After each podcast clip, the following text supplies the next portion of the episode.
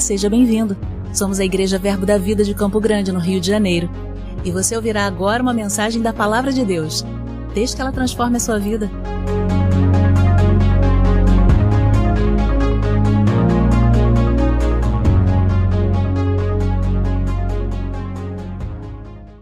Glória a Deus. Bom dia, querido. Glória a Deus. Nós estamos é, iniciando algum um tema, mas eu já queria esclarecer uma coisa para a igreja. Algumas pessoas às vezes ficam na dúvida para isso. É, quando nós anunciamos um tema para a igreja, não quer dizer que todos os cultos vão ser ministrados aquele tema, não. Amém? Nós tivemos um específico que foi a serviço do reino, mas na realidade esse tema ele é uma inspiração de algo que precisa ser tratado e não quer dizer que ele vai ser tratado durante todos os cultos.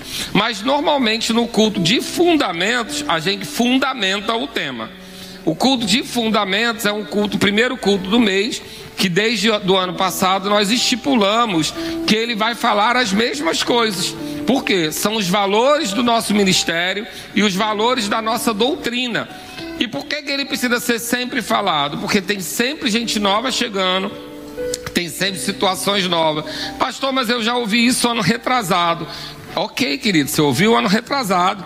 E se você já está 100% vivendo, agora preste atenção para tu ensinar. Amém? Porque é assim que a gente faz. Eu já estou nesse negócio do evangelho aí há 20 e poucos anos e eu vou dizer para você, eu ouço perdão e todo culto que eu ouço perdão, eu descubro que eu ainda não estou 100% que eu ainda preciso ajustar umas coisinhas da semana passada que eu deixei passar despercebido. Então, não tem como, a palavra ela é viva e eficaz. E a palavra é viva, ou seja, ela não é estática, ela se movimenta. Você vai ter situações, circunstâncias na sua vida que você vai ouvir uma palavra e ela vai cair de um jeito. Numa outra circunstância, ela vai cair de outro jeito. Isso sem falar no Espírito Santo que está aqui agindo. Então, quando eu falar algo para você, vai, vai tocar de de uma maneira, para outro vai tocar de outro, conforme a necessidade. Então, guarde isso, a palavra de Deus nunca volta vazia. Nunca, não tem hipótese, você pode ouvir a mesma coisa. Pode ouvir a mesma, o mesmo texto, mas elas têm uma nova unção sobre aquilo.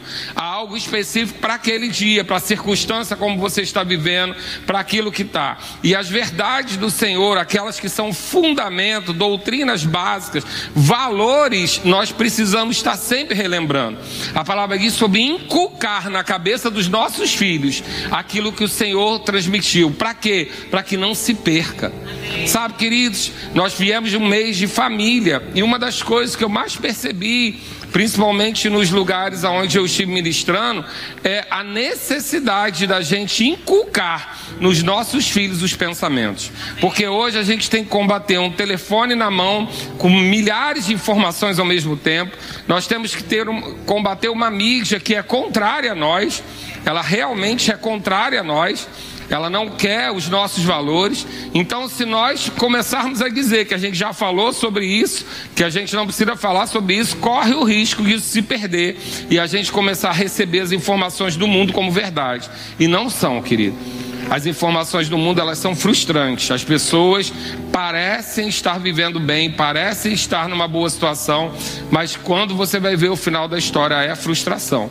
Então nós não vamos ser frustrados nem envergonhados, porque nós vamos manter os princípios que nos trouxeram até aqui e que vão nos levar adiante. Amém?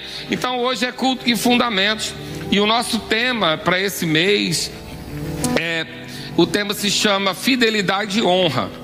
E sabe que eu preciso fazer um ajuste de sintonia em você, porque eu, eu percebi em alguns comentários de algumas pessoas que quando elas ouvem falar sobre fidelidade e honra, elas pensam em cobrança.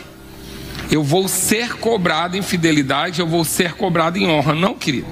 Você não é cobrado em fidelidade nem cobrado em honra. Na realidade, fidelidade e honra é um, é, é um tema de prosperidade. Porque são duas chaves que liberam promoção na sua vida.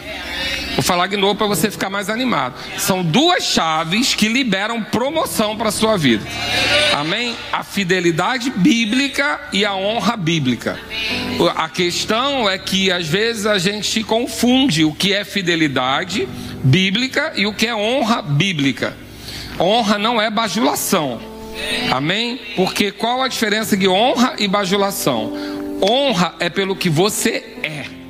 Bajulação é pelo que eu posso ter de você. É muito diferente. Porque eu honro a Deus não pelo que eu posso ter dele, mas pelo que eu já tenho, porque ele já me deu todas as coisas em Cristo. Eu honro a Deus por causa da posição dele. As pessoas às vezes têm um pouco de dificuldade de entender essa questão de honra, principalmente quando se refere à autoridade. Elas pensam que a gente está defendendo a pessoa que está na autoridade. Não é.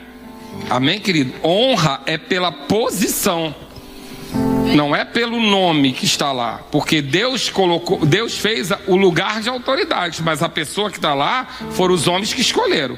Amém? Então a gente não está falando de autoridade, honrar a autoridade por quem está lá. Nós estamos falando de honrar uma posição. Eu gosto muito do exemplo do juiz. Do juiz não tem discussão. Porque você pode pensar o que você quiser pensar. Eu acho isso, eu acho aquilo, eu penso isso, eu penso aquilo, mas quando você entrar na sala do juiz, tu vai ter que chamar de Vossa Excelência. E acabou. A não ser que você queira ir preso. Mas eu não gosto dele, ele é preto, ele é branco, ele é gordo, ele é magro, ele fala feio, ele é educado. Não interessa, é Vossa Excelência. Por quê? Cada posição. Mas quem está lá, você escolheu? Não, você gosta dele? Não, mas a posição dele diz que precisa ser honrado. A gente não tem muito o que fazer. Amém? E se a gente não honrar, a gente perde os benefícios da posição. Porque quando a palavra fala sobre a posição, ele diz: a honra ao profeta vai te dar o galardão do profeta. Por causa do profeta? Não, por causa da posição.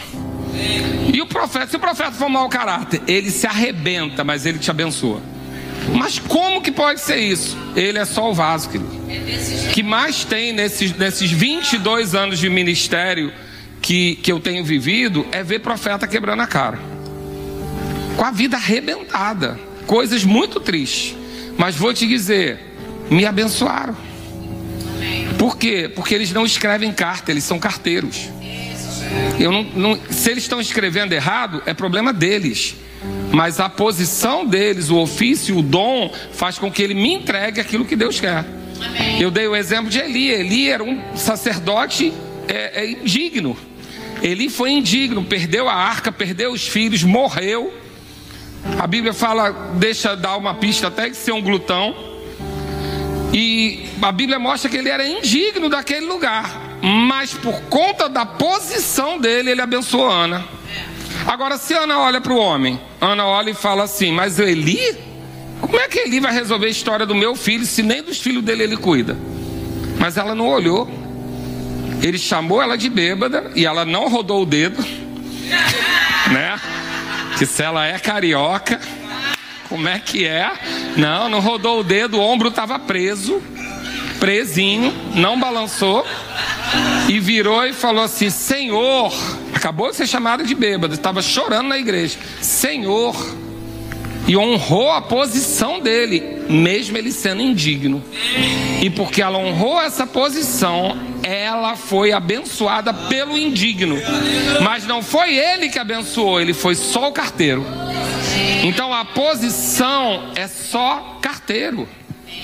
Quem estiver naquele lugar de autoridade, não foi Deus que colocou, necessariamente. Amém? Porque a Bíblia é clara, o diabo diz para Jesus: se você se prostrar para mim, esses reinos todos serão teus. Ou seja, tem rei aí do diabo, querido, fica tranquilo. Mas a honra, a posição, faz com que você possa receber aquilo que Deus quer te entregar. Agora, se você não aceita a honra, a posição, você fica incapacitado de receber. Então, o que a gente faz? A gente esmurra a nossa carne, esmurra. Porque tem gente, querido, que está sobre nós que eu não queria que estivesse. Mas eu não, eu não, não honro a pessoa, eu honro a posição.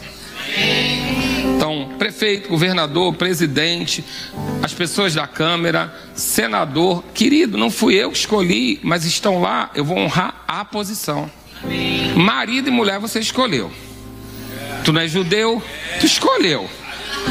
Amém? Mas vai que foi ops por acaso, ainda assim, honra a posição.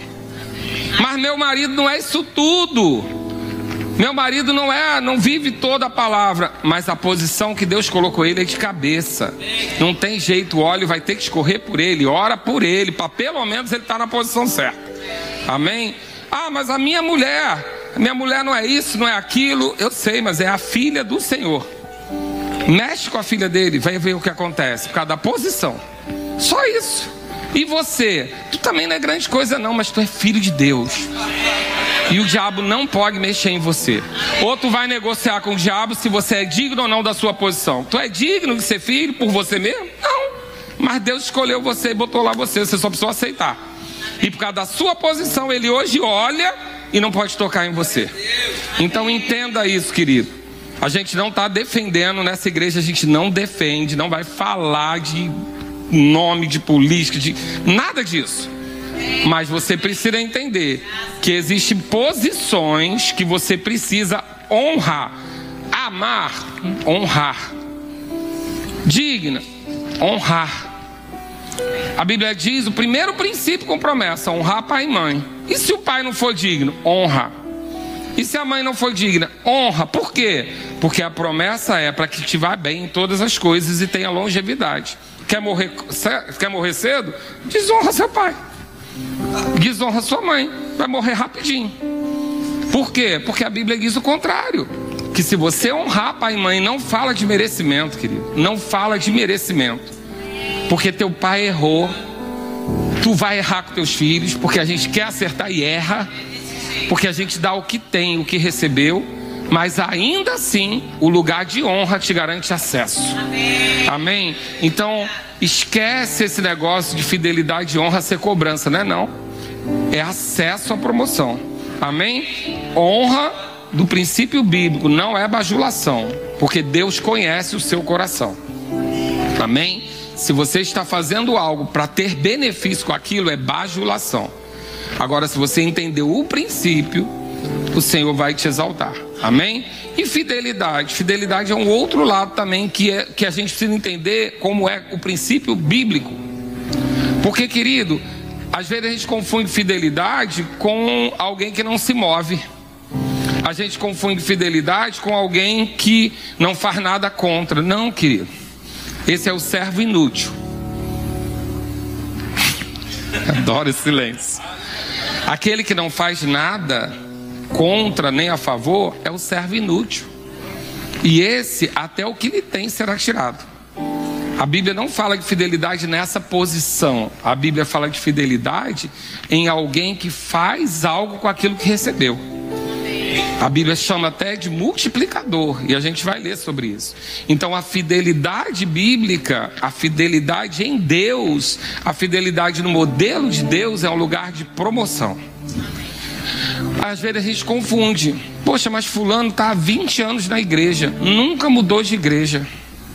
Está lá, mas está lá, na cadeira. Chega com o culto começado, sai quando o culto está terminando, não fala com ninguém, não pergunta o que precisa. Isso não é fidelidade, não, querido. Isso é só preenchimento de espaço. Fidelidade é aquele que recebeu algo na mão e multiplicou. Essa música de terror, tô ficando mais bravo. Ameniza aí. Eu tô falando, ele tá um, um. Até eu tô ficando tenso. Glória a Deus, gente. Ele, ele tá iniciando agora. Amém? E, e não está preparado para tudo que o pastor faz, mas já te contaram, né? Alguém te falou. Amém? Então. A gente está junto, amém? A gente está do mesmo time e eu preciso um som que está sobre a sua vida. Então, na realidade, fidelidade não é um lugar só de quem não muda. Isso pode ser um monte de coisa, além de fidelidade. Temperamento, pode ser opção, pode ser, às vezes, covardia, pode ser uma série de coisas, não mudar. Amém? Fidelidade não é isso. Fidelidade é quando algo é entregue em sua mão e você cuida daquilo. E você honra aquilo. Então a gente precisa ler alguns princípios. Me coube fazer essa abertura, então eu vou ter que me educar para, dentro do tempo, ensinar a base para você e provavelmente quem vier depois deslancha, amém? Eu gosto sempre de deslanchar depois, bota Rodrigo para botar a base, mas hoje eu quis ser mais justo. Fidelidade. No grego é a palavra pistes, é a mesma usada para fé. na Bíblia você só vai diferenciar pelo contexto, porque a mesma palavra usada no Novo Testamento para fé é usada para fidelidade. Convicção de a verdade de algo é fé. Uma convicção ou crença que diz respeito ao relacionamento do homem com Deus e com as coisas divinas. Geralmente com a ideia inclusa de confiança e fervor, santo, nascido da fé e unido a Ele. Então, Peace, quando é fé, está associado àquilo que a gente entende bem como fé. Crer em Deus, crer que, naquilo, que, é, é, naquilo que ainda não existe como se existisse, a firme convicção, isso é fé. Mas essa palavra também é usada para fidelidade e a gente dá para ver bem a diferença nos contextos. E em fidelidade, peace significa fidelidade, lealdade, o caráter de alguém em quem se pode confiar. Diga, eu sou alguém em quem se pode confiar. Diga a todo mundo, mesmo os que acham que não são, mas diga, porque a gente vai crer, amém? Diga, eu sou alguém em quem se pode confiar. Amém, querido? Porque você é imagem e semelhança de Deus. Amém? Então você pode ter vacilado, você pode vacilar, gente, eu vacilo. Eu vacilo, eu só tenho uma vantagem, eu tenho um temperamento, eu erro rápido, conserto rápido. Mas eu erro, eu vacilo. Agora, fidelidade não é que você não, não erre nunca mas é o seu coração desejoso de cumprir o que foi estabelecido para você. É confiável. Sabe alguém que você diz assim, é, fulano, por favor, vai ali na farmácia, compra um remédio para mim e você fica tranquilo que aquele remédio vai chegar. Isso significa alguém confiável. Mas se essa pessoa é aquela que sempre fala, e esqueci, você vai ficar um pouco duvidoso de entregar uma coisa séria para ela. Então, o confiável é aquele, a gente não está falando só de caráter ou integridade no sentido de honestidade, mas é alguém zeloso com aquilo que lhe é entregue. Então, fidelidade em Deus, ela vai estar associado a ser alguém em quem você pode confiar. Confiar o quê? Uma tarefa, confiar o seu filho, a sua vida, né? Eu achava engraçado quando meu filho ia sair de casa e, e minha filha, às vezes num programa, e falava assim: Vai com quem? Aí eu falava, vou com o pai de fulano, mas eu não conheço o pai de fulano. Ele bebe, ele isso, ele aquilo. Aí ele virava e falava assim: Pai, eu ando com o seu Zé a semana inteira. Você conhece o seu Zé? Eu falei, não, quem é? O motorista do ônibus. Você não sabe quem ele é, não sabe se ele bebe, não sabe nada. Por que, que hoje vai sair você vai perguntar isso? Faz sentido, mas a gente o seu Zé presta conta lá para a empresa de ônibus, amém? O meu filho que presta conta quem está levando. Mas é algo parecido. Você quer confiar com aquilo que tem valor para você. Aquilo que tem valor a você. Você não chega numa igreja qualquer e entrega seu filho no departamento infantil se você não, não passou o olho e viu que a coisa era séria. Você passa o olho, você chegou aqui, você conferiu, você deu uma olhada né? Você para botar o seu dízimo, a sua oferta, você olhou para ver se esse dinheiro é usado. Você não faria da mesma forma, querido, que deixa eu dizer, pensa numa igreja fiel. Pensa numa igreja fiel, você está nela. É uma coisa, é uma coisa absurda, absurda o nível de fidelidade com o dízimo que nós temos nessa igreja, porque vem pandemia, vem crise, vem isso, vem aquilo, não abala. Ah, porque ninguém teve problema? Teve, na pandemia teve um monte de gente, mas não abala.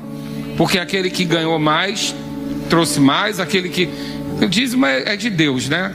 Porque cada um vai trazer segundo pode, então todo mundo contribui. Mas é impressionante, uma igreja fiel. Eu conversei com outros pastores em período de pandemia e eles ficam assustados. Eu falei, não houve alteração. As pessoas não estavam aqui. Mas não houve alteração, querido. Para não dizer no primeiro mês 10%, mas um monte de gente vivendo situações graves, mas as pessoas não mexeram no dízimo. Então a gente, eu estou falando de uma igreja fiel.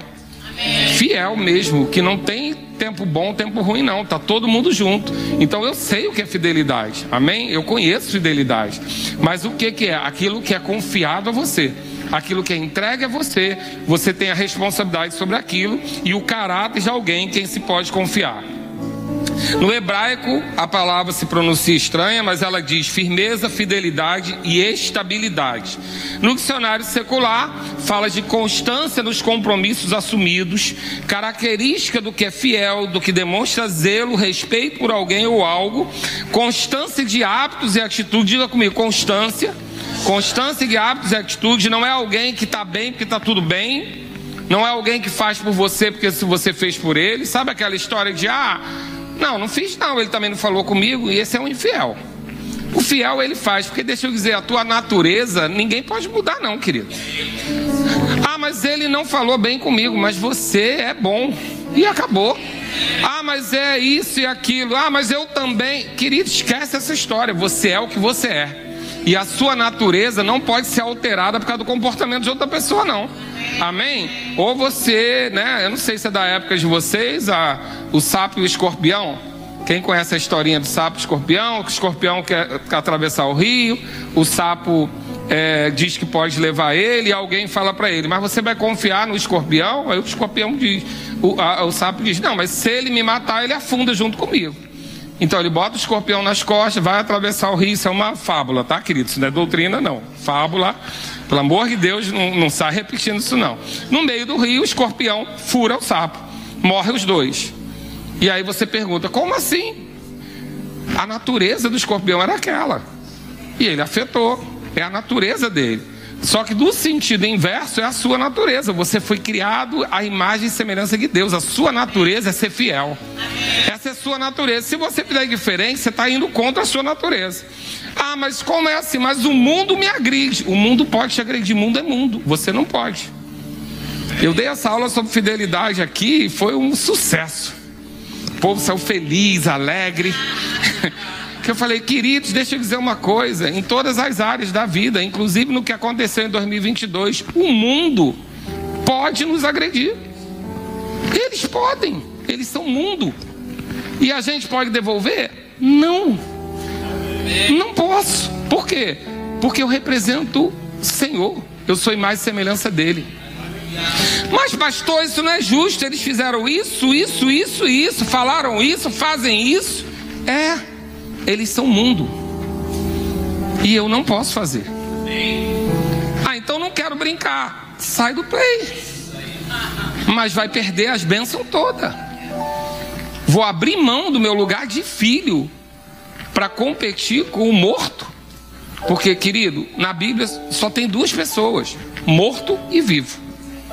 Morto espiritualmente, aquele que é separado de Deus, vivo espiritualmente, aquele que se uniu ao Espírito. Só tem esses dois. Não tem hétero, homo, esquerda. Não, não tem nada disso não. Só tem morto e vivo. Quem é morto anda como morto. E não é culpa dele, nós também andávamos em nossos delitos e pecados. Mas éramos mortos, podíamos fazer. Pulei carnaval, dancei forró, fiz um monte de coisa. Não era, não era tão ousado para ter um testemunho para encher a igreja, mas fiz bastante coisa. Por quê? Porque eu era do mundo e eu vivia como quem vive no mundo. Eu fazia. Podia mentir, podia falar palavrão, podia. Era do mundo, é o padrão do mundo. E hoje? Hoje eu sou filho de Deus. E como filho de Deus, essas coisas não combinam comigo. Mas eles fazem, eles podem, a gente não. Por quê? Porque eu sou filho do rei. Né? Príncipe Charles sofreu lá, coitado, porque era filho da rainha, não podia casar com o que queria, fazer o que queria, é assim mesmo. Você é filho do rei, tem sangue real, tem que se comportar como tal. E se não quiser, abre mão. Eu não vou. Amém? Eu vou manter aquilo que Deus é. Então, o mundo seja mundo, mas você seja igreja, seja filho, seja fiel. Deus é fiel. E se der tudo errado, Deus é fiel no final você vai ver o resultado. Porque o resultado de fidelidade é promoção. Não tem como negar. Mas eu joguei para o alto e não caí. Agarrou em algum lugar, mas vai cair. Porque a lei é tudo que sobe tem que descer. Vai cair. Mas não caiu agora. Vai cair. José foi fiel e foi para onde? Para o poço. Depois do poço, escravo. E porque foi fiel, preso acusado pela mulher lá de querer que ele, que ele fosse infiel, mas ele não foi. Foi preso na cadeia, fiel. Terminou onde? No governo. A palavra vai se cumprir, querido. Agora, fidelidade não vai ser fácil. Fidelidade não vai ter retorno imediato. Fidelidade vai ser perseverança. Você vai se manter fiel, vai vir tudo contra você e você vai se manter fiel. Agora, um homem fiel, uma mulher fiel, ele é reconhecido para estar nos lugares altos. Porque fidelidade é testada. Ah, mas lá no meu trabalho, todo mundo me chama de otário. Porque eu não faço isso, não aceito aquilo. Eu tenho até medo de perder meu, meu, meu emprego, porque eu sou galho no Rio. Fica tranquilo. O dia que a autoridade precisar de alguém confiável, ele vai lembrar do crente chato que não fazia caminho torto. Ele vai lembrar de quem não faz atalho, porque no dia que ele quiser guardar o que para ele é precioso, ele vai lembrar de você. Amém? Então, fidelidade está ligado a essa confiança. A fidelidade tem duas características. Uma delas, integridade. O que é ser íntegro? É ser inteiro. É ser exatamente do jeito que deixou. Deus, a palavra diz lá em Tessalonicenses que ele vem nos buscar corpo, alma, espírito íntegros, inteiro, do jeito que ele nos deixou. Então, fidelidade está associado à integridade. O que é integridade? Não negocio nenhuma parte. Diga comigo, não negocio nenhuma parte. Então não tem aquelas frases, mas é só isso. Todo mundo faz. O que que tem? Esquece tudo isso. Né? Como diria sua mãe, você não é todo mundo. Amém?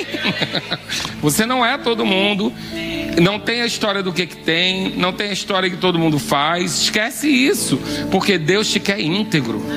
Ele quer você exatamente como a palavra diz que você é. Sim, sim, não, não. É sim, sim, não, não. Mas e se doer? Peça sabedoria para falar da maneira certa, mas diga não.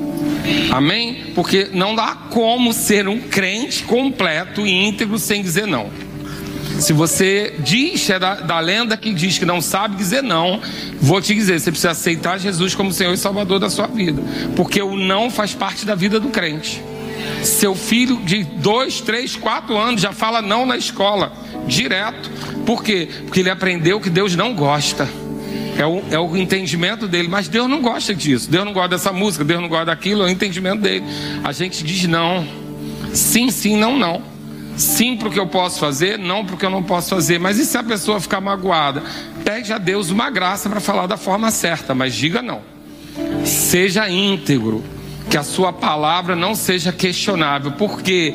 Porque você representa o Deus de uma palavra só. Amém? Amém? Seja todo homem infiel, mas Deus permanece fiel. Deus não é conosco, se nós somos infiéis com Deus, Ele não muda.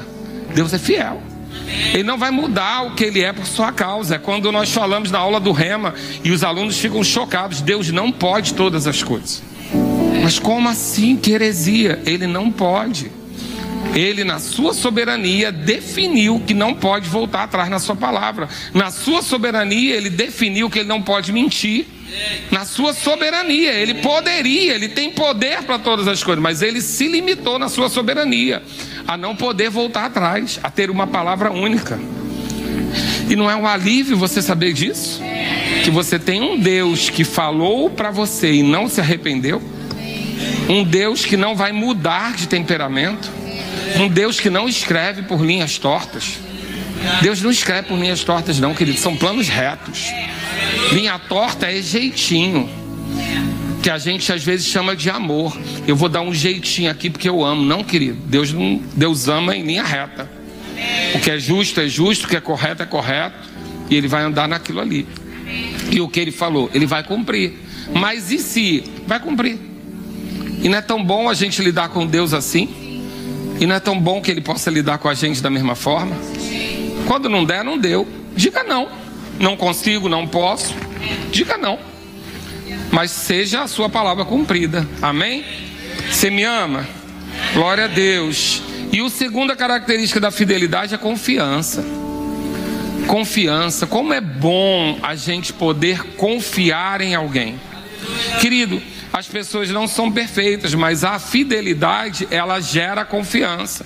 Eu não estou falando de ser confiável só daquele que é íntegro, não, eu estou falando daquele que você vai ter que aplicar confiança. Mas ele erra, todos. Mas por que, que a fidelidade confia? Porque a fidelidade está associada ao fruto do Espírito, que é o amor. E o amor, ele confia, ele tudo suporta, ele tudo crê. Então a fidelidade está associado a confiar.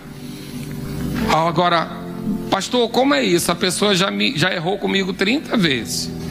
Você perdoa. Certo? Perdoar vai ter que perdoar. Agora confiança se adquire. Então não se confunda, porque às vezes eu vejo crente sofrendo. A pessoa me enganou, a pessoa me roubou, a pessoa fez isso, fez aquilo.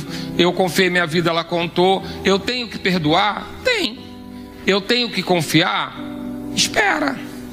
Confiança se conquista. Se perde muito rápido, infelizmente. Mas se conquista. O que nós temos que fazer como fiéis? Dar chance das pessoas. Mas não quer dizer que a pessoa que me roubou ontem eu tenho que botar lá na minha casa hoje. Eu perdoo ela, mas confiança se conquista. Por isso que a gente tem que ter tanto zelo e não perder a confiança. Por isso que seja rápido ao errar e consertar, seja rápido em reconhecer, porque isso faz com que você permaneça na sua confiança. Às vezes você não tem essa habilidade de fazer isso rápido e você deixa um vácuo, né? Tem pessoas que têm dificuldade de dizer eu errei. Tem dificuldade, mas só que quando você não reconhece, você deixa um vácuo de especulação e a sua mente preenche com um monte de coisa que poderia ser. E aí você perde a confiança. Então, fidelidade está ligado à integridade e confiança. Amém? Dá um glória a Deus aí para eu achar que está tudo bem. glória a Deus. Amém. É só a base, tá bom? Deus é fiel? Quem tem dúvida? Deus é fiel, querido. Ele não muda. E 1 Coríntios diz que lá no versículo, capítulo 1, versículo 9, que fiel é Deus pelo qual foste chamado para a comunhão com seu Filho Jesus Cristo, nosso Senhor. 1 Tessalonicenses 5,24: Fiel é o que vos chama, o qual também o fará. Apocalipse 19, 11 diz: E vi o céu aberto, e eis com um cavalo branco, e o que estava sentado sobre ele chama-se Fiel e Verdadeiro. Então, querido, Deus é fiel. Em todo tempo você vai ver Deus com fidelidade. Então, Deus não muda, Lá em 2 Timóteo 2 diz: Palavra fiel é essa, que se morremos com Ele, também com Ele viveremos. Se sofremos, também com Ele reinaremos. Se o negamos, também Ele nos negará. Se somos infiéis, Ele permanece fiel. Ele não vai mudar por sua causa, porque é a natureza dele. E você também não vai mudar por causa da natureza de ninguém. Amém? Você é fiel. Diga, eu sou fiel. A fidelidade de Deus está sobre mim. Lamentações vai dizer que grande é a fidelidade de Deus. Segunda Timóteo vai dizer que de maneira nenhuma ele pode negar a si mesmo. Eu gosto muito disso, pois de maneira nenhuma ele diz: se ele, se nós o negarmos, se somos, se o negarmos, ele por sua vez nos negará. Se somos infiéis, ele permanece fiel. Por quê? Pois de maneira nenhuma pode negar a si mesmo. Então, Deus não pode todas as coisas, ele não pode ser infiel. É a natureza dele ser fiel. Amém? E nós devemos ser fiel, fiéis também. Porque Provérbios 26 diz: Muitos proclamam a sua própria benignidade, mas o homem fidedigno, quem o achará? Não é um produto comum a fidelidade. Não é. Quando eu dou aula com família cristã, eu falo sobre isso. Querido, manter a fidelidade a uma aliança entre homem e mulher não é simples. Não é simples, porque eu casei com uma mulher há 30 anos atrás, hoje eu tenho outra e mudou várias vezes. Eu mudei muitas vezes. Eu não sou aquele que ela casou. Então manter a aliança entre homem e mulher não é fácil. Porque ninguém conta pra gente, mas tem primeiro ano do filho, que a graça é o filho, mas o casamento fica abalado. Adolescência de filho, abala. Menopausa, abala.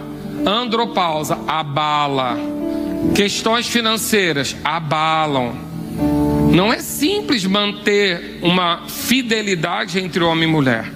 Por isso que a primeira fidelidade é sua com Deus, porque Deus não muda. Você vai mudar, sua mulher vai mudar, a circunstância vai mudar. Se a sua aliança for entre pessoas, você não sustenta. Mas se você tem aliança com aquele que não muda, você muda, a circunstância muda e você permanece lá. Então, não vem me dizer que dá para ter um casamento fiel, feliz, se Deus não estiver envolvido. Querida, não estou dizendo que quem está no mundo não pode ter. Não estou dizendo isso. Estou dizendo isso não. Só estou dizendo para você que é muito, muito, muito mais difícil. Porque se você não consegue ser fiel a Deus, e Malaquias me dá respaldo para isso, que Malaquias adverte sobre a pessoa que não dizima. Malaquias, tratando sobre dízimo na velha aliança, ele fala sobre aquele homem que não dizima, ele ser um homem infiel, e é uma nota para as mulheres. É uma observação. Se ele não consegue ser fiel a Deus, ele não vai ser a você, não. Então, a fidelidade a Deus, ela é a mais fácil de todas, porque ele não muda. Agora, quem estiver do seu lado vai mudar. Quando você entrou nessa igreja, quem é mais antigo aqui era outro pastor. Amém? Eu estou falando da minha época, estou nem falando de pai e filho, não, estou falando da minha época. Eu, há 10 anos atrás, eu era outro pastor, era outra pessoa, era outra circunstância. E eu vou mudar. E hoje mudou de novo. Se você for fiel só a mim, ao meu temperamento, à minha circunstância, você não fica. Mas a sua fidelidade tem que ser ao Deus que te colocou aqui, porque Ele não muda. Amém? Fica mais fácil entender? Porque quando nós somos fiéis a alguém, nós somos fiéis a alguém por conta dele. É por ele, é para ele, é através dele. Porque quem seja quem for que estiver do seu lado, aquele amigo que diz estamos junto, a sua mulher ou o seu marido que diz que até a morte nos separe, todos esses podem falhar inclusive o pastor que vos fala. Então não tem aliança pura comigo. Só tem aliança comigo se você ver através da minha vida que eu estou a serviço de Deus. O dia que você não vê, querido, chuta que é laço. Porque é por isso que eu estou aqui, por causa da minha aliança com Ele. Vontade de desistir, várias. Vontade de separar, várias. Vontade de chutar o balde, várias. E por que que não fez? Porque eu tenho aliança com Ele com Ele. Ou você acha que todo dia está tudo bem? Não, querido. Você acha que todo dia eu quero estar no mesmo lugar? Não. Você acha que todo dia eu quero estar aqui ministrando? Não. Desculpa decepção. Não. Tem dia chuvoso que eu queria estar em casa, no edredom, com os meus filhos, enrolado vendo TV. Mas qual é a minha fidelidade? É com Ele. É com Ele. Por quê? Porque Ele não muda. E seja o que eu fizer, Ele vai estar lá. No trono pronto para me receber se eu me arrepender. Amém? Glória a Deus. Então, fidelidade, a gente vai ter vários exemplos na Bíblia, mas eu quero só ajustar com você para a gente começar a concluir. Que fidelidade é um lugar de galardão. Abre lá comigo em Mateus. Mateus é um texto, abre em 24. Glória a Deus. Mateus 24.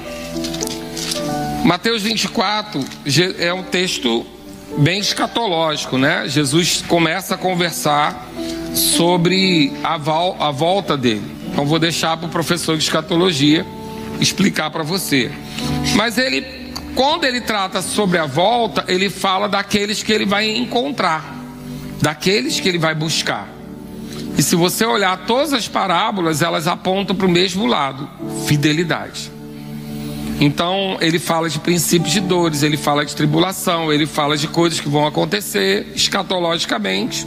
Não vou usar entrar nessa área. Caso você não saiba, o pastor não sabe tudo. Amém? Deixa eu ficar em família, que é mais seguro para mim. Escatologia, o que eu entendo é para minha vida, não é suficiente para ministrar para você. Mas nesse sentido escatológico, ele vai tratando sobre isso. Ele começa a falar daqueles que ele vai buscar. E aí ele começa a dar referências de fidelidade. Então a primeira que ele faz é a parábola do bom servo e do mal, que está lá em Mateus 24, do 45 ao 51. Ela tem muito teor escatológico, então a gente não vai ler ao pé da letra, mas eu quero que você veja aqui que ele começa o texto falando, ele estava falando sobre estar atento para a volta, sobre estar é, é, é, é atento para essa volta. Ele dá o exemplo de alguém que sabe que um ladrão pode vir, e essa pessoa fica atenta. Ele não está se comparando ao ladrão, mas é algo que vai acontecer, você não sabe quando nem em que momento. Então ele está falando dessa atenção. E ele diz que ele vai encontrar, buscar essas pessoas. E ele diz: Quem é, no versículo 45? Pois o servo fiel e prudente, a quem o Senhor confiou os seus conservos para dar sustento a seu tempo. E aí ele vem num texto escatológico falando sobre aquele que vai ser encontrado fiel ou não. Fala do servo mau, do servo justo, mas o texto é bem escatológico e seria é, imaturidade eu utilizá-lo de forma é, é, de item por item que está falando aqui. Mas depois ele começa a explanar algumas outras parábolas. E ele fala da parábola das dez virgens, lá no capítulo 25. A parábola das virgens, ele está falando sobre noivas que devem estar preparadas para receber o noivo. E que algumas delas deixaram faltar óleo para a lamparina. E aí ele compara aquela que guardou o óleo e aquelas que esqueceram do óleo manter a lamparina. Também tem um sentido escatológico, está falando em, em, termos simbólicos sobre a unção, sobre preservar a unção. Mas o mérito que a gente está usando aqui é a fidelidade de estar atento para a volta, é a fidelidade de fazer aquilo que foi confiado.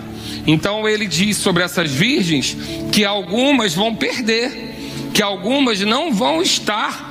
Quando estiverem diante do noivo, o noivo vai dizer: Eu não conheço. Por quê? Porque foram infiéis com aquilo que foi dado a elas. Quando foi entregue a lamparina a elas, era responsabilidade delas manter. Então ele dá esse exemplo. Depois, ele entra na parábola dos talentos, a partir do versículo 14. E aí você conhece a parábola dos talentos, ele dá um talento a um, cinco para outro, dez para outro, e tem resultados diferentes. Então, de acordo com aqueles talentos, cada um fez uma coisa com ele. E o curioso é que o que tinha 10 talentos devolveu 20, o que tinha 5 devolveu 10. Então, na realidade, ele não está atento à quantidade de talentos, mas ele está atento à multiplicação do talento, aquilo que foi entregue. Então, isso é, é, é fidelidade bíblica. Fidelidade bíblica não é você receber algo e não mudar.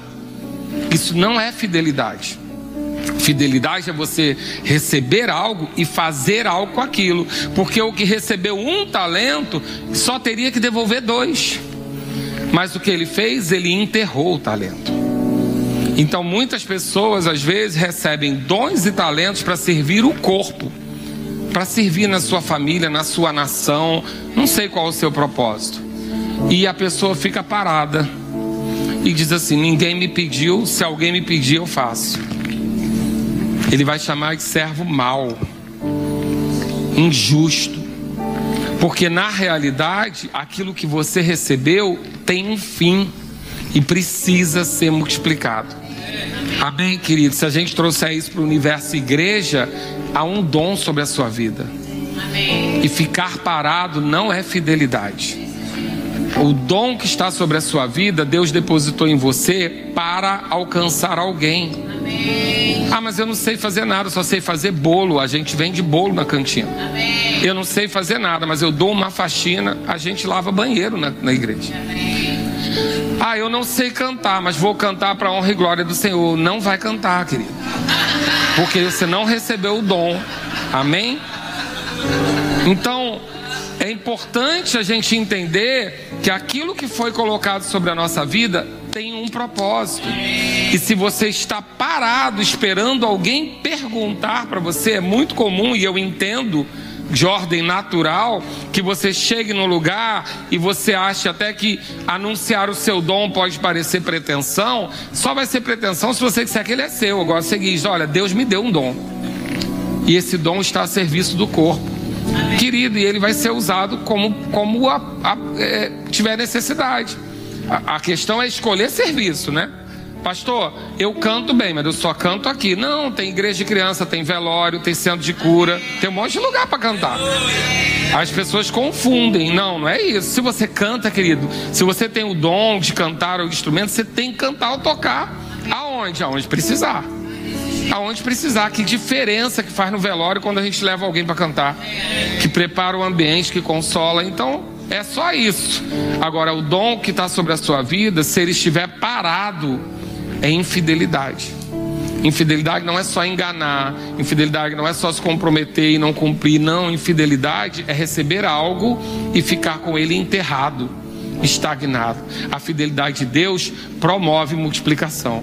Amém? Então ele dá esse exemplo dos talentos. Depois, depois ele vai para glória a Deus. Depois ele vai para o grande julgamento. E aí ele fala de zelo. E isso a igreja também não pode esquecer. Porque o servo fiel, o fiel, o homem fiel, ele tem zelo com aquele que ele precisa cuidar. Então, ele no grande julgamento, aquele texto que você conhece, se não conhece, dá uma lida em 24, 25. A gente não tem tempo para ler tudo, mas é sobre aquele que quando eu tive fome você me deu. Quando, mas quando foi isso? Quando alguém procurou um pequenino. O que é pequenino? Alguém que precisa de cuidado. Então, fidelidade está associado não só à autoridade que te entregou, mas também ao pequeno que você recebeu para cuidar. Então, a fidelidade, ele cuida, ele zela. Como? Sem saber qual é. Cuida e zela, por quê? Porque a autoridade pediu. Cuida e zela porque foi confiado a você. Ah, mas eu tenho que botar a mesa para o meu marido, mas meu marido não merece, não. Meu marido nem, nem olha no meu olho para comer. A Bíblia diz que é para você servi-lo como se fosse a Jesus. Simples assim. Esse zelo e esse cuidado com aquilo que a palavra diz é para ele.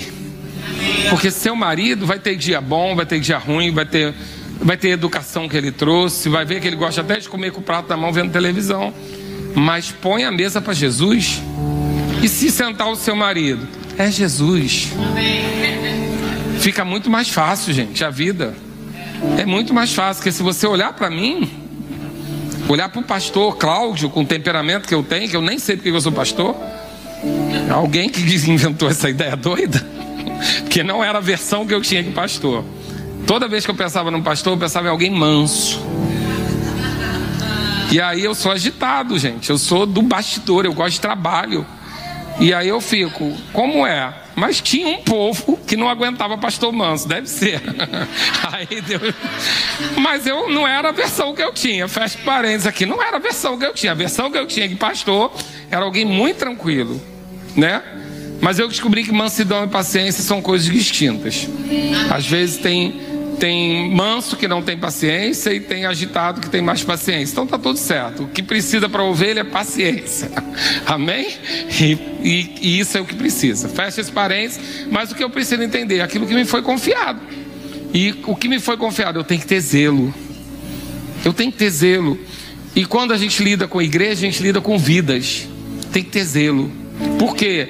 Porque são parte de Jesus. Então, quando você pensa que seu filho não é seu, mas é do Senhor, mais fácil ter zelo. Porque tem momentos, querido, eu que sou, tá? Eu que dá vontade de jogar na parede. tem dia que dá vontade. Algumas coisas aconteciam na infância, eu falava assim: Marcela, pensa, uma mulher que apanha do marido, que o marido bebe, porque a gente está tudo bem. Mas pensa essa criança fazendo isso com uma mulher que trabalhou o dia inteiro, pegou trem, apanha do marido, o marido bebe e essa criança chorando e gritando sem dizer por quê. Se não lembrar que é filho de Deus, parece.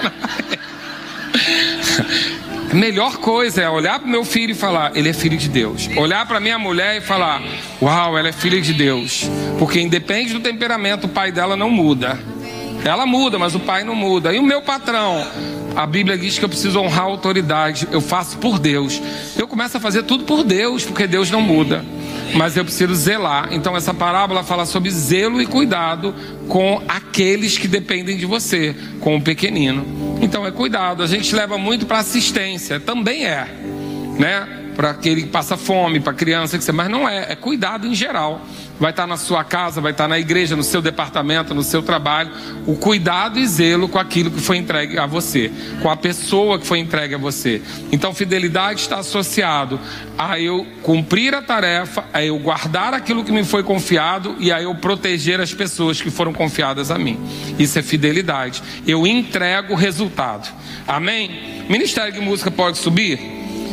Se você puder ler em casa. Você lê para mim, por favor, Mateus 24 e 25, sem o teor escatológico, entendendo de ordem prática. Lembra que seu pastor é prático. O servo que recebeu uma missão e a cumpriu. Abre lá comigo em Lucas 19, para a gente começar a encerrar. Glória a Deus. Está tão silenciosa essa manhã.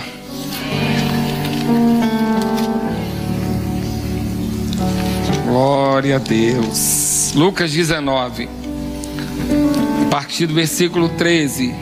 Chamou dez servos seus, confiou-lhe dez minas e disse: Negociai até que eu volte. O que, que ele disse? Negociai. Diz para guardar, diz para enterrar, diz para negociar. E aí, lá no versículo 15, diz que quando ele voltou, depois de haver tomado posse do reino, tem todo o contexto do perfil dessa pessoa, mas segue o fluxo, mandou chamar os servos a quem deram o dinheiro, a fim de saber que negócio cada um teria conseguido. Compareceu o primeiro e disse: Senhor, a tua mina rendeu dez.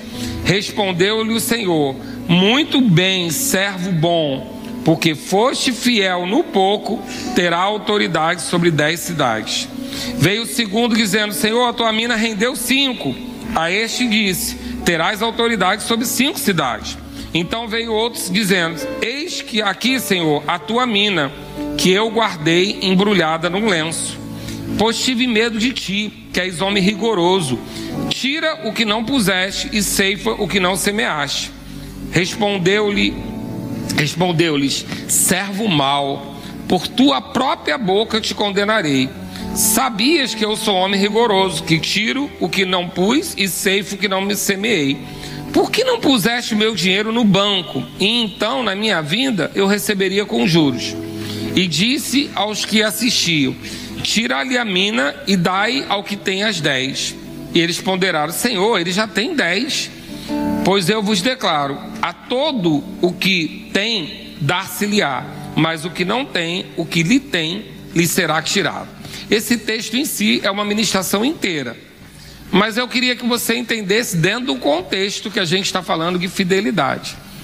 Tanto na parábola do talento que enterrou, quanto nessa que devolveu igual recebeu, com a ordem de negociar, aquele que não fez nada, diga comigo, não fez nada.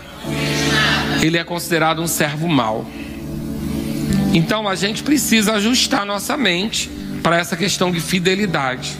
Porque a gente pode confundir fidelidade com ser bonzinho, por ser calmo, por não mexer. Não, não. Fidelidade é aquele que faz o que foi pedido, faz aquilo que lhe foi confiado.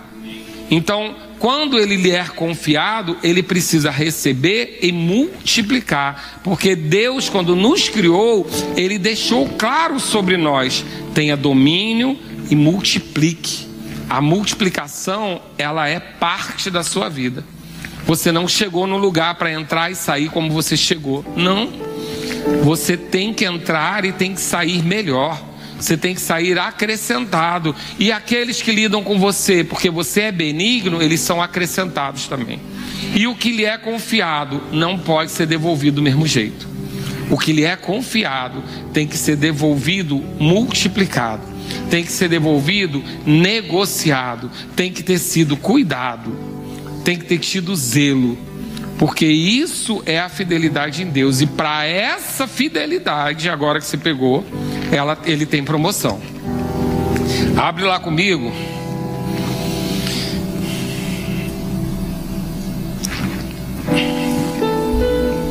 Deixa eu ir direto aqui. Não precisa abrir, não. Eu vou ler alguns textos para você, porque está lá em Provérbios. Lucas 16, 10 fala assim: Quem é fiel no pouco, também é fiel no muito. Agora, quem é injusto no pouco, também é injusto no muito. Então, o seu padrão, ele vai ser reproduzido independente do volume. A gente precisa guardar isso. Querido, não tem essa história de quando eu tiver eu vou dar. Não. Se você não dá um real dos dez reais que você recebeu, você não vai dar cem mil do um milhão. Não vai dar. Por quê? Porque fidelidade é um padrão estabelecido. Então é aquela pessoa que é, se contenta quando está bem e se contenta quando está mal. Ela está contente em toda situação. Fidelidade, ela vai agir não de acordo com as circunstâncias ou com a quantidade, mas pelo seu padrão. Então, se você não é fiel no pouco, você não está apto a ir para o muito. E isso responde na nossa vida muitas coisas que não acontecem. Por quê? Porque Deus é mau? Não. Porque Deus é, é severo? Não. Deus é responsável.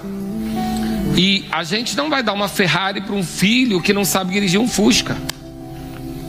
Porque normal é esse: o seu filho faz 18 anos, tira a carteira, você dá um carro qualquer para ele dar uma arranhadinha, alguma coisinha assim. E depois vai evoluindo. Agora, você dá algo a ele e espera que aquilo seja bem tratado. Eu, quando eu era, quando eu era criança, eu sempre fui muito, eu sempre fui muito caprichoso com roupa. Eu gostava, hoje eu ligo menos, mas eu sempre gostei muito. Então, quando eu ganhava, eu sempre fui aquele que entrava na loja e queria a melhor, uma. Não queria ter dez barato, eu queria ter uma. E eu ia usar aquela todo dia, mas eu queria que fosse boa. Era minha cabeça. Saía eu e meu irmão com o mesmo dinheiro, eu comprava um tênis, ele comprava dez. Destruía os dez e queria pegar o meu. Aí dava ruim. então eu era desse tipo. E eu queria saber, quando eu perdia, o... eu queria saber para quem minha mãe ia dar. Porque eu tinha os primos de um lado e os primos do outro, que tinham mais necessidade. Só que eu tinha uns que moravam em Piranema. Mas pensa num povo caprichoso. Chegava na casa deles, chão vermelhão, brilhando. aquela casa de. É estuque que chama, que é bambu e barro. A casa era de estuque, impecável de limpeza. Eu tinha gosto da minha roupa aí para eles. Falei, cara, eles não poderiam comprar e eles vão cuidar. E eu tinha uma outra banda da família que uma vez eu dei e eu vi brincando na vala. Aí eu falei, cheguei em casa, mãe, nunca mais. Porque eu sabia o preço daquela roupa, eu sabia o, o cuidado que eu tive, o que, que eu abri mão para ter aquilo. Estou dando um exemplo meu do ser humano para você entender que nós humanos fazemos isso. A gente quer dar algo para alguém que vai dar valor, que tem zelo, que tem cuidado. Então, se no pouco eu sou infiel, e o que, que é o pouco? É o arroz. Se você não é fiel no arroz da sua casa, se você não é fiel na sua gaveta, se você não é fiel com um compromisso pequeno, como você vai ser promovido para muito? Vai ser sofrimento para você. É sofrimento para você. Então, na verdade, Deus não está te privando, Ele está te guardando. Porque se você não consegue ser fiel em algo pequeno, você ainda precisa ser trabalhado naquilo. Agora, quando eu promovo fidelidade, que assim como excelência em algo pequeno, Deus olha para mim e fala: Ele está pronto para o muito. Ele está pronto para grandes coisas, né? Eu costumo brincar, alguém que não pega, né, quando eu falo de excelência, alguém que não pega o papel de bala ali na frente da igreja, não pode ter carreira ministerial. Porque alguém que não zela pelo chão da igreja vai zelar pelas pessoas? Então, eu olho pouco para colocar sobre o muito. Você também faz isso. Todos nós fazemos. A gente dá uma tarefa pequena, vê como a pessoa cumpre, ela cumpre e você vai promovendo. Porque você vê zelo com aquilo. É a mesma coisa em Deus. Então, quando eu digo que esse é um culto de prosperidade, é para que você entenda que fidelidade promove. Deus está vendo a sua gaveta, a sua carteira. Deus está vendo o seu, a sua palavra, a sua pontualidade. Deus está vendo. Ah, pastor, e o senhor não erra em nada disso? Erro. Quanto mais assoberbado como pastor, mais eu é, tá, tá complexo. Eu tenho muita dificuldade de acabar gabinete na hora, muita. Minha mulher briga comigo. Porque a pessoa está ali contando problema, eu sei que tem outro esperando, mas eu falo, tá aqui, eu tenho que resolver. Então isso me gera algumas coisas, mas eu preciso, até isso eu preciso resolver. Por quê? Porque se eu não consigo administrar isso, como é que eu vou para coisas maiores? Então a gente aprende a administrar no pouco para que a gente vá para o muito. E aonde que Deus vai ver isso? Em fidelidade. Mas qual fidelidade? A do padrão bíblico. Zelo, cuidado e multiplicação. Amém? Você pode ficar de pé? Glória a Deus. Então eu quero ler dizer para você os benefícios de uma vida de fidelidade. Provérbio 28, 20 diz: O homem fiel será coberto de bênçãos, mas o que se apressa a enriquecer não ficará impune. Provérbio 22, 29: Viste o homem diligente na sua obra, perante reis será posto, não permanecerá entre os de posição inferior. Vou ler de novo isso que eu gosto desse texto. Viste o homem diligente na sua obra, querido, cozinheiro, faxineiro, marceneiro, advogado, médico. Quando a gente vê alguém fazendo bem feito, a gente quer indicar.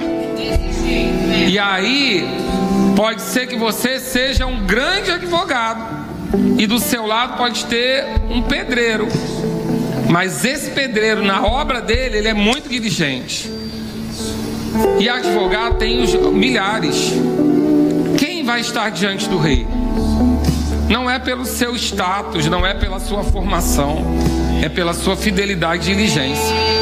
Porque você pode ter, naturalmente falando, um cargo que socialmente é menos prestigiado, mas se naquilo você é fiel, o rei vai precisar de um pedreiro.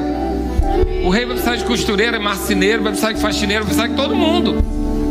Então não é pelo seu diploma, mas é pela sua fidelidade e diligência que você será colocado diante do rei. Então esquece esse negócio de ah, eu nunca vou chegar lá porque eu só minha ferramenta é essa.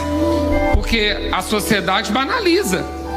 Nós temos uma sociedade brasileira que, por exemplo, banaliza o ensino. Um professor, hoje as pessoas querem fazer história e não fazem, porque vão ser mal remunerados. E como é ruim para a nossa nação perder pessoas capacitadas para a história. Muito ruim, querido. Isso gera muita consequência, porque agora contam a história que quiser e a gente acredita. Porque pessoas desistiram porque não são remuneradas com isso. É muito ruim, mas o que o mundo não considera ou remunera, Deus está vendo a sua diligência, a sua fidelidade. E pode ser a carreira que for, a escolha que for. Se Deus está envolvido, querido, e você for diligente, Ele te promove. Ah, mas professor de história ganha pouco, ganha pouco no mundo, mas em Deus, se você for diligente e fiel, Ele te coloca num lugar onde só Ele cria. Ele cria um cargo para você. Ele cria. Se você é fiel e diligente, esquece, esquece o padrão do mundo, porque Deus cria ofícios onde só você pode chegar. José lia sonhos. José era a, a senhorinha do coque, lia sonhos. Mas foi colocado diante do faraó. Porque diante de reis você será posto. Sendo que fiel e diligente. Amém? Estende as suas mãos, eu quero declarar sobre você. Pai, obrigado, Senhor. Obrigado pela minha vida e pela vida deles, Pai. Porque nós recebemos hoje mais uma instrução para o Senhor nos levar para um outro degrau, para um outro patamar. O Senhor tem nos confiado coisas e nós não vamos negociar, porque somos íntegros. Senhor, o Senhor tem nos confiado coisas e nós vamos confiar em pessoas para que essas coisas sejam cumpridas. Senhor, obrigado porque aquilo que o Senhor nos confiou será guardado com zelo, será protegido, mas também será multiplicado. Obrigado porque as pessoas que o Senhor tem confiado a nós serão protegidas e guardadas em zelo também. Obrigado, Pai, porque aquilo que o Senhor nos confiou será feito. Nós não vamos enterrar talentos. Nós não vamos enterrar aquilo que o Senhor nos deu para negociar. Obrigado, Pai, porque aquilo que o Senhor confiou a nós, nós vamos produzir resultado. Senhor, obrigado porque a nossa fidelidade não depende de circunstância, a nossa fidelidade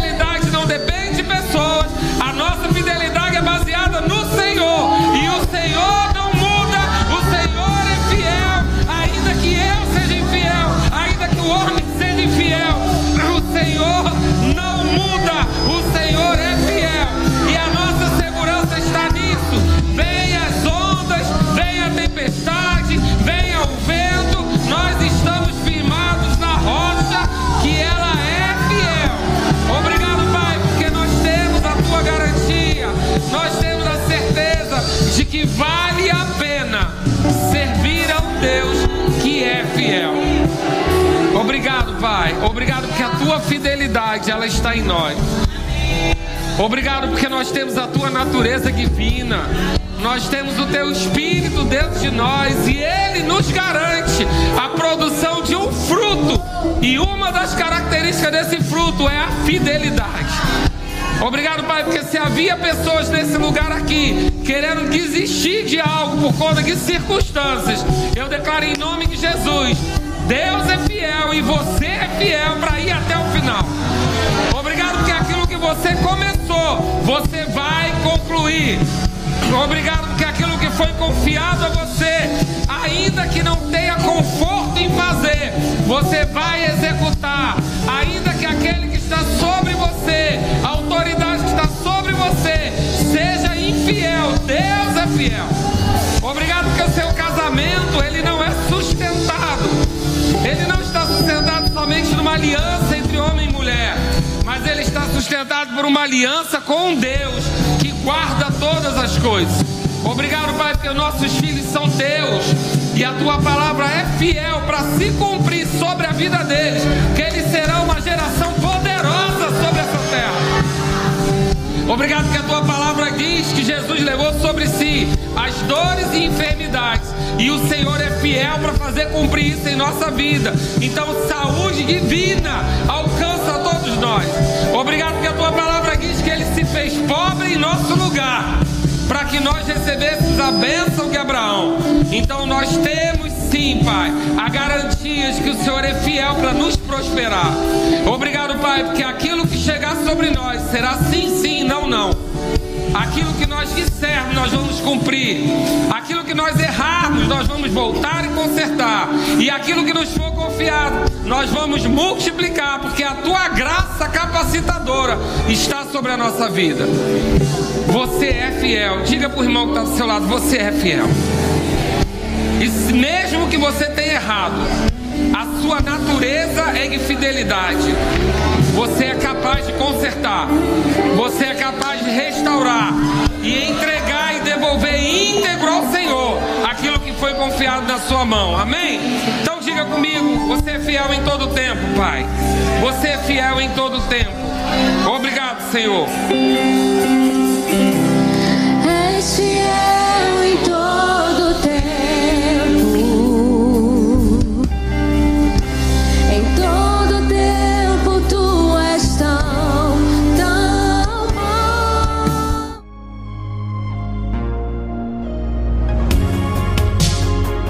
Ouça outras ministrações em nosso site verbodavida.com barra Campo Grande RJ. Nos acompanhe também em nossas redes sociais, Facebook, Instagram e YouTube. Seja abençoado na prática dessa palavra.